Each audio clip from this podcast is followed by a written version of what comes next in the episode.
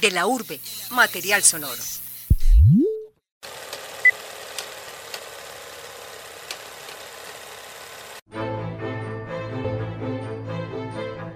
En el año 97 se crea la, a, través de una ley que pasaron en el Congreso, la Ley General de Cultura, se crea el Ministerio de Cultura, se crea la Dirección de Cinematografía y está también en la ley la creación de Proimágenes Colombia. Es decir, vuelve a haber una institucionalidad detrás de facilitar la producción cinematográfica, de darle otra vez un respaldo a que los colombianos puedan eh, verse y encontrarse en la producción nacional.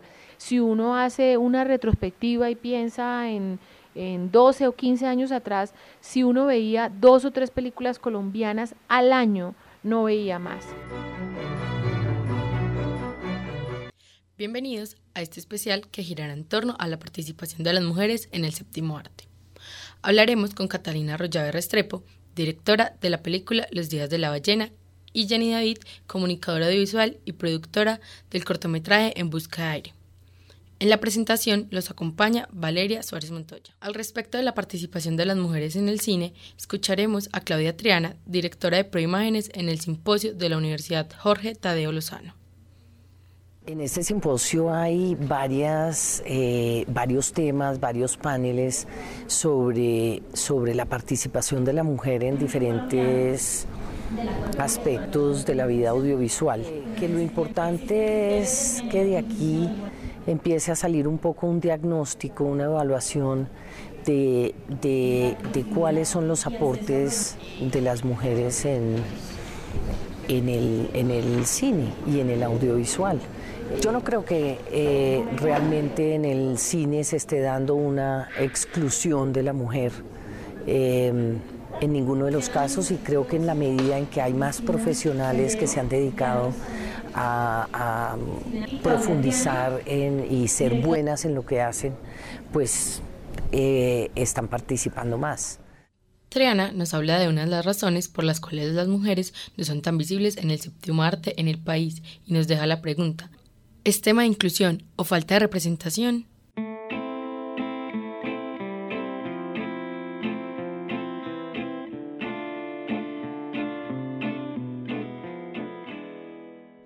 El cine ha sido en su mayoría una industria abierta para los directores hombres, y aunque en los últimos años se ha hecho más frecuente la presencia de las mujeres en la parte técnica y de producción, todavía no se puede hablar de una igualdad en este tema. Porque a pesar del aumento de la representación de las mujeres en la industria, sigue faltando mucha participación femenina en algunos cargos, como lo son la dirección, el sonido y la dirección de fotografía. La ONU aseguró que para que exista una igualdad real entre hombres y mujeres tenemos que esperar al menos 70 años. Durante los 90 años de existencia de los premios Oscar, solo cuatro veces se nominó a una mujer como mejor directora y solo una de ellas se ganó la estatuilla dorada. La primera nominada de los premios fue Lina Wertmüller en 1977. La segunda fue Jane Campion en 1994. La tercera fue en 2004 con Sofía Coppola y la última fue Catherine Bigelow en 2010. Un estudio reveló las estadísticas de la participación de las mujeres en Hollywood en el año 2018. Si bien aumentaron las posibilidades de ver nombres femeninos en los créditos de las películas en áreas como edición y producción, la realidad es que la dirección y creación continúa siendo liderada por hombres. Según el estudio de la Universidad de San Diego, liderada por la doctora Marta Lausen, directora del Centro para los Estudios de Mujeres en la televisión y el cine, las mujeres sufrieron una radical disminución de representación en las películas comerciales. Las estadísticas se leen de la siguiente manera. Solo 20% de las mujeres trabajaron como directoras, escritoras, productoras, editoras, productoras ejecutivas y fotógrafas en las 250 películas más destacadas del 2018. En otras cifras, solo hubo un aumento de 2% del 18% que hubo en el 2017. El año pasado, solo 1% de las producciones contrataron a 10 o más mujeres en estas áreas, frente a 74% de las películas que contrataron a 10 o más hombres. Las mujeres dirigieron solo 8% de las 250 películas. En los últimos años, en el contexto local, se han destacado algunas directoras como lo son Laura Mora con Matar a Jesús, Natalia Orozco con El silencio de los fusiles, Daniela Abad con Carta una sombra y Desmailin Lombana, además de Cristina Gallego con Pájaros de verano y Catalina Arroyave en su ópera prima Los días de la ballena.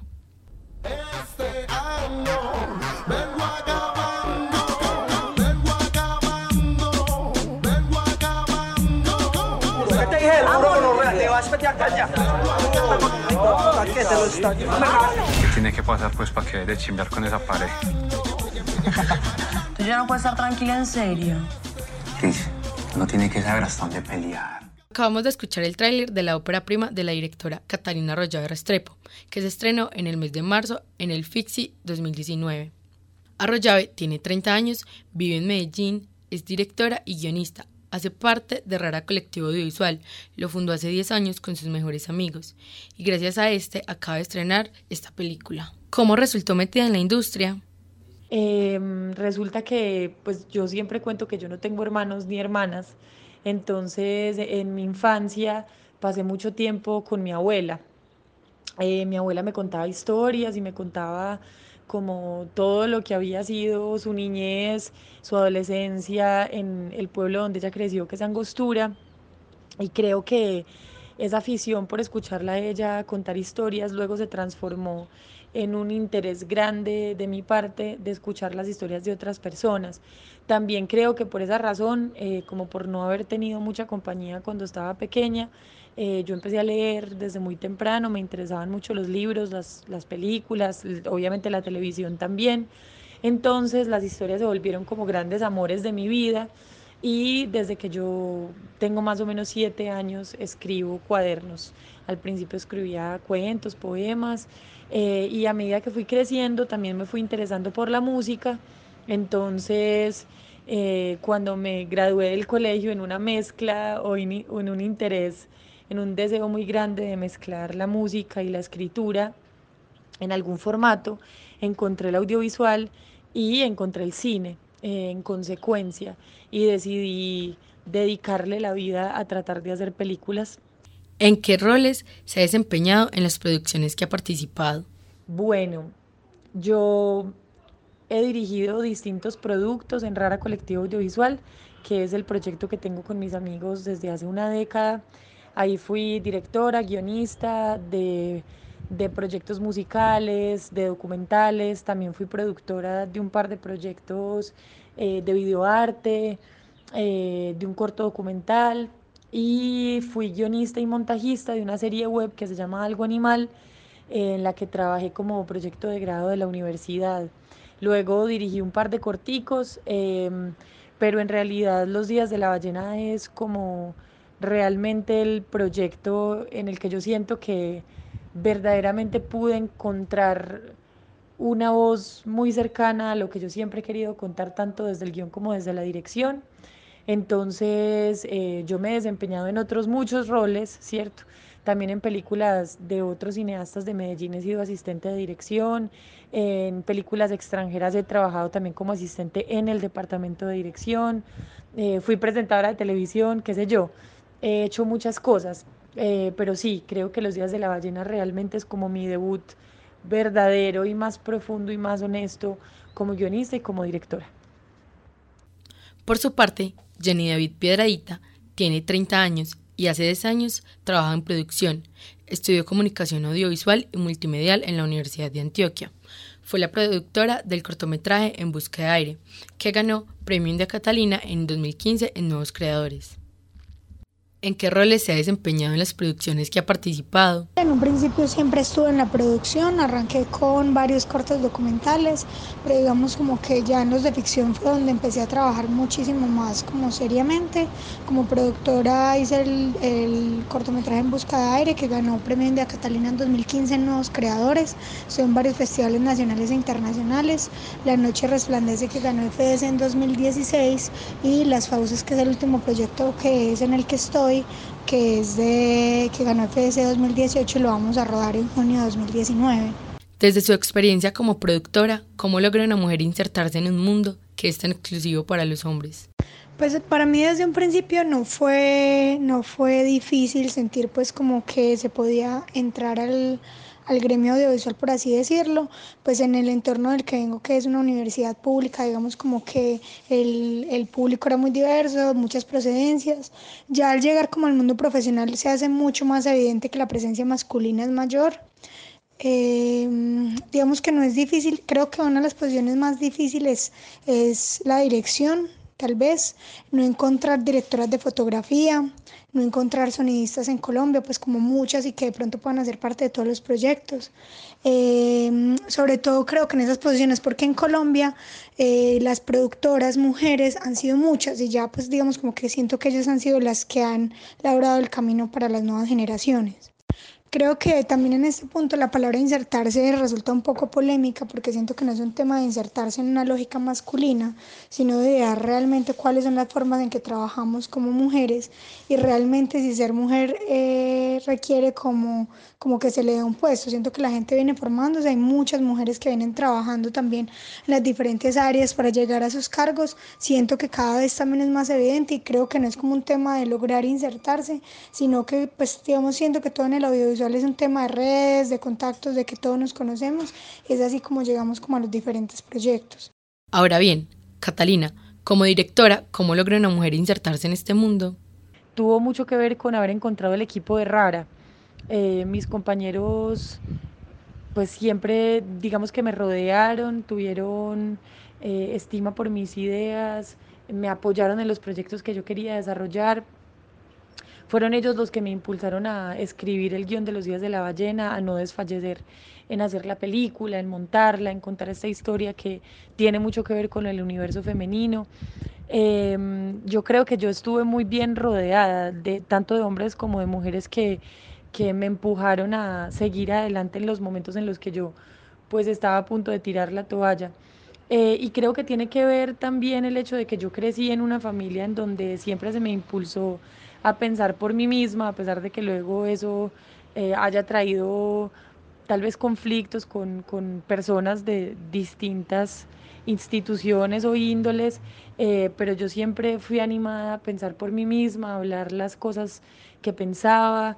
Eh, y yo estudié en un colegio femenino en el que también tuve cierto liderazgo en temas artísticos y en otros temas, entonces yo, yo creí muy sinceramente toda la vida que yo podía contar historias y que quería hacerlo y que quería cometer errores, pero tratar de hacerlo lo mejor posible, ¿cierto? Entonces, eh, me parece que esa idea me protegió, eh, también me limitó en otras cosas, pero me protegió el haber estado rodeada de otras mujeres que, que seguían mis proyectos y como te digo, luego creo que el tema de haber estado rodeada de unos hombres y de otras mujeres em, muy generosos en rara y muy generosas en rara hizo que yo me pudiera desarrollar en términos creativos y en términos profesionales. ¿Qué está pasando en el medio cinematográfico que la participación de las mujeres como directoras se está haciendo más presente en la escena local? Yo creo que Medellín no es ajena al momento histórico que estamos viviendo. Me parece que las voces de las mujeres, tanto creativas como de denuncia, como políticas, como científicas, están teniendo una relevancia mayor. Eh, esto a mí me parece muy deseable, me parece muy importante, eh, pero seguimos siendo contadas seguimos siendo excepciones y hasta que no seamos la mitad o la mitad más uno, eh, creo que todavía hay mucho que hacer. Eh, me parece que aquí hay algo importante para decir y es que el cine colombiano ha tenido como una distancia muy marcada con el público. Eh, ya hay unos grandes prejuicios sobre las películas colombianas. Ahora las películas colombianas dirigidas por mujeres cargan un doble prejuicio de que son aburridas o de que son, son temas menos relevantes, entonces yo lo que pensaría aquí es que el público, tanto femenino como masculino, pues debería darse la oportunidad de ver estas nuevas historias que están llegando a la gran pantalla. Yo que soy una consumidora de cine colombiano importante, pienso que, o sea, que me veo muchas películas colombianas, eh, sé que las temáticas son cada vez más diversas, las propuestas estéticas también lo son. Entonces yo invitaría al público que para darle relevancia a esas nuevas voces se den la oportunidad de ver sus películas, de ver las nuevas películas que estamos haciendo. Y eh, también creo que las creadoras que están empezando sus carreras eh, y que sienten la vocación de hacer cine, tienen una pelea larga por dar porque hacer cine es un camino largo. Em, en donde hay que además tener capacidad de sobreponerse a la frustración, al fracaso, pero yo estoy convencida y lo sé a ciencia cierta que uno no escapa de una vocación artística así como así. Em, y muy probablemente las nuevas creadoras que tal vez estén escuchando esto o, o que sientan esa gran necesidad de contar, estén ya decididas a pelear todas las batallas que sea que sean necesarias para poder hacer sus películas. Yo las animo a que, a que sigan haciéndolo, a que se concentren además en sus rasgos particulares, en su propio lugar, en, el, en su propio lugar en el mundo, ¿cierto? Eh, a que hablen desde su lugar en el mundo, que eso me parece fundamental, encontrar el valor de las historias que, que uno siente propias, eh, porque creo que que, hacen falta en el cine colombiano y en general en el arte eh, voces propias, personales, ¿cierto? Que tomen unos riesgos eh, auténticos, eso siempre era falta. Eh, los poetas, los poetas en todas sus versiones y en todas sus ramas artísticas. Entonces, bueno, creo eso. Siento que cada vez, eh, digamos que las directoras logran la financiación para sus películas, creo que eso es lo que cambia, no es que haya más directoras, sino que al lograr la financiación pues logran terminar una película y por ende poner su nombre pues como dentro del gremio. Eh, siento que se ha hecho un esfuerzo institucional también desde el FIX y desde varios espacios que incluso alguna vez lo comentábamos con ellas y es que ya solo las llamaban para hablar sobre, sobre la mirada de la mujer en el cine y realmente no tanto como su visión como directora, o sea, a un hombre no lo llaman a una charla de decir, ay, ¿cómo dirige usted como hombre? Entonces, como que esto mismo genera unas dinámicas de unas lógicas donde no estamos naturalizando que la mujer llegue a ser directora o llegue a ciertas posiciones, sino que incluso lo estamos cuestionando a partir de los espacios que damos. Eh, siento que en el documental en Medellín hay muchísimas directoras desde generaciones atrás, realmente hay muchísimas más directoras, lo que pasa es que también depende que sea visibilizar, o sea, porque esas mujeres han estado ahí liderando un montón de procesos, todavía siguen ahí haciendo documental, pero digamos, si vamos a hablar de cine como solo cine de ficción, entonces ahí sí es donde estamos hablando que las directoras se visibilizan y que llegan algunos premios para esas películas, pero también siento que es un tema de desenterrar y entender un poco la historia eh, del cine y del documental y de tratar al documental como parte del cine y no como un género aparte. Eh, en Bogotá también han habido muchas directoras, muchas personas que vienen desde la televisión que vienen a hacer documental, mucha gente que hacía documental de, de calidad para televisión en su momento. Entonces creo que también ese es un tema de repensar es cuál es nuestra visualización y cómo queremos vernos como mujeres en el cine. Simplemente queremos que nos pregunten cómo es hacer cine desde ser una mujer o cómo es hacer cine desde ser una autora simplemente. Es posible hablar de que las mujeres que hacen cine en Colombia están transgrediendo la industria y el ideal de cine impuesto por y para los hombres. El cine de autor, sea de hombres o de mujeres, suele ser más transgresor, suele proponer estéticas y narrativas que se distancian, por ejemplo, del cine convencional de Hollywood, pero me parece que no es exclusivo de las miradas femeninas. Creo que, como te digo, que el cine de autor en general lo que propone son visiones artísticas y visiones personales del mundo y eso hace que se aleje del cine que tiene unas fórmulas que se repiten, que digamos su expresión más conocida es el cine producido por los estudios de Hollywood. Alrededor de la discusión de la participación de las mujeres en el cine como directoras, productoras y guionistas quedan algunas preguntas. ¿Cuáles son los retos que tendrán que enfrentar la industria del séptimo arte para lograr que la brecha entre directores y directoras sea cada vez menor? ¿Y cómo hacer para que la audiencia también se sensibilice al respecto y no perciban de una manera negativa el cine hecho por mujeres?